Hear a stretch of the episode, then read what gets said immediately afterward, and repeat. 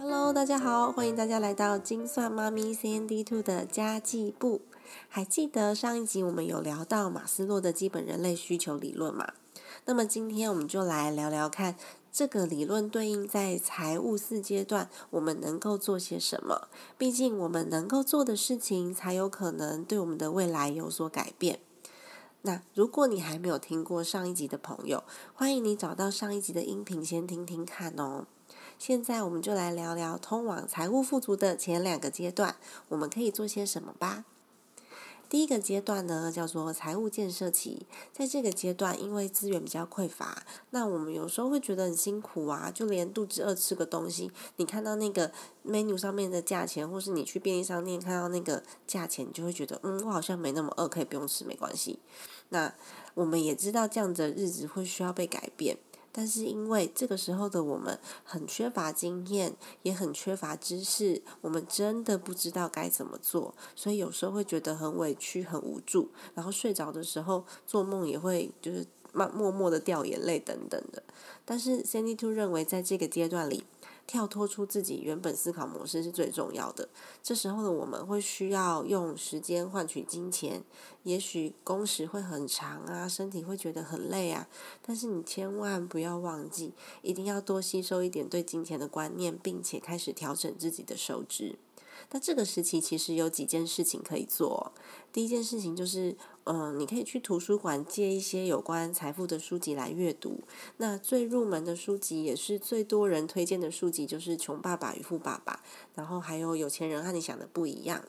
那如果你没有读书的习惯，一开始生硬的书籍可能会让你觉得很困难。那有一本童书蛮可爱的，它叫做《小狗钱钱》。我觉得这本书也很推荐你建做那个基本观念的建立，毕竟它是给小朋友看的财经书。那调整一下脑袋跟逻辑。我觉得这个观念就很像你在写那个数学考题的时候，有的时候你怎么解怎么解那题你就是解不出来，但是呢，你只要看了同学的解题流程，你就会知道，哦，原来这一题可以这样解哦。我觉得看书就有这样子的效果，就像看到那个解题流程一样，你看到才会知道说，哦，原来逻辑是这样啊。那其实去图书馆借不需要花钱呐，就还蛮适合这个时期的你。第二步呢，就是一定要开始记账，就是这段时间你可能没有办法尽情的享受，然后必须刻苦一点的、严格的面对自己的需求，然后要开始观察自己对呃财务的，就是支出的状况跟财务的现状，然后要开始调整自己的消费习惯。你要知道自己钱都花在哪里，要赚多少钱才才够跳脱像现在的生活。然后第三点呢，要盘点自己的资产跟负债、收入跟支出，然后试着分配金钱，而且你要开始随时检视自己花钱的这个状态哦。然后要开始储蓄，甚至呢可以用兼职接案的方式来快速累积你自己的存款。这时候我觉得你可以设定一个，比如说呃存款目标是三到六个月，对你来说可能稍微比较简单。那这个部分呢，你也要看你工作的状态稳不稳定。如果你每个月的收入都很稳定，然后公司近期也不会有裁员啊，或是倒闭的可能。然后，例如说，例如说你是公务员或是上市贵公司那种员工，就裁员之后他会给你资遣费的，那可能你三个月的这个生活费也许会够。但是如果是一般中小企业的员工，你可能就要对自己多负责一点，不能够去奢望公司，所以你可能就要存到六个月的生活费。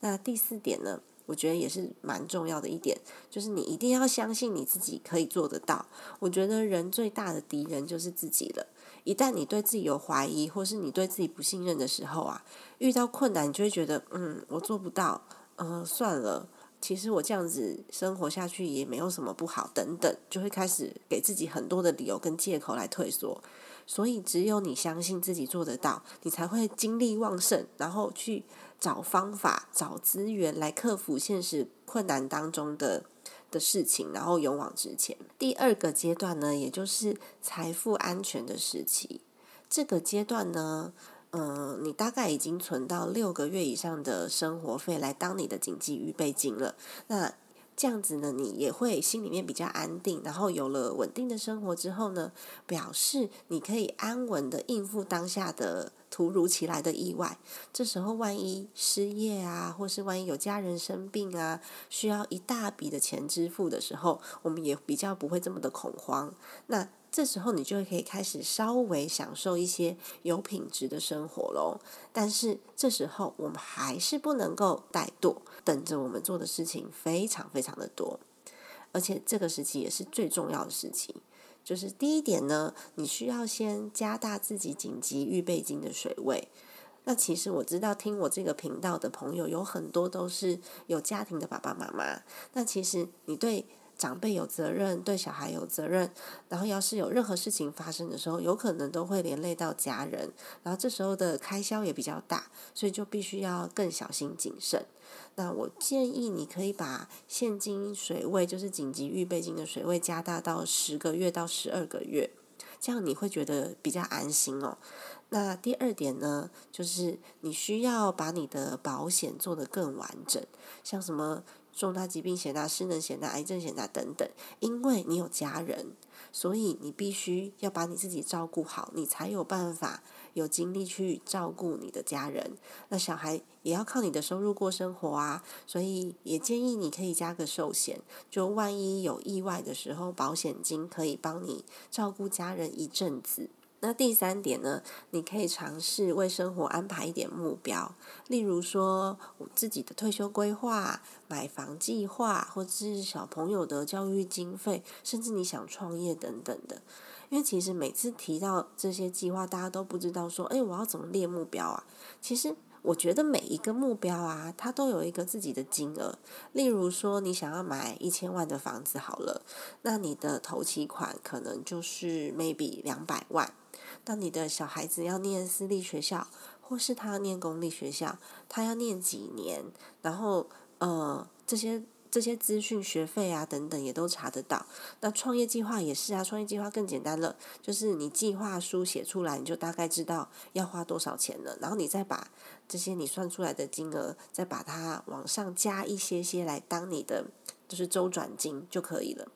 那请记得呢，金钱。只是你达到生活目标的工具而已。我们的目的不是存钱，而是呢利用钱去达到我们想要过的生活。我们要知道如何用钱，这一点蛮重要的。那接着下来第四点，我觉得要开始学一点点的投资，做好功课，然后把资产啊、储蓄啊、投资啊、保险啊等等等等的都研究清楚，然后也要知道多种现金流的渠道，为自己设一点呃投资的目标，然后把多存下来的钱。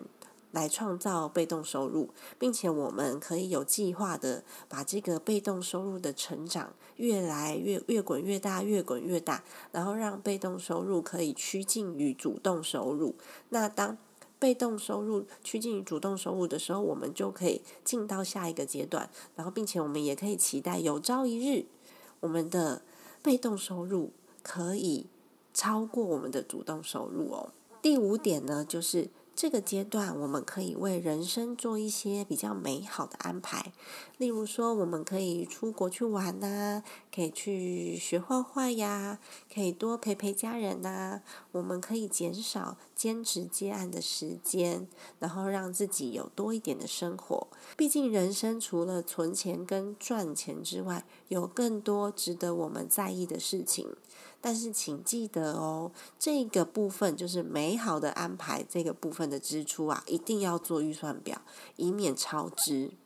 那这个阶段，Sandy Two 认为是所有阶段里面最重要的一个阶段了，因为在这个阶段，你很容易就松懈下来，就觉得哦，我已经存了嗯蛮大一笔钱了，假设一百万好了，那你就会觉得说啊，我。好像也不需要这么积极了，就开始渐渐的松懈。但是其实这时候的财富不足以应付太多的意外。假设一百万好了，那你的家人如果没有保险，那得了癌症开始做治疗，哦天哪，那个一百万你只够用几个月而已。所以其实呢，如果你疏于规划，就有可能立刻发生财务危机，然后一切打掉重来，就回到财务建设期。所以这个时候呢，千万不能松懈。哇，太好了！我们前两个阶段就到此为止喽。今天的内容就在这里结束。如果你对理财观念、工具以及育儿有兴趣的话呢，欢迎订阅我的频道，追踪后续的内容。让我们一起共同成长，创造幸福家庭，迈向理想生活吧！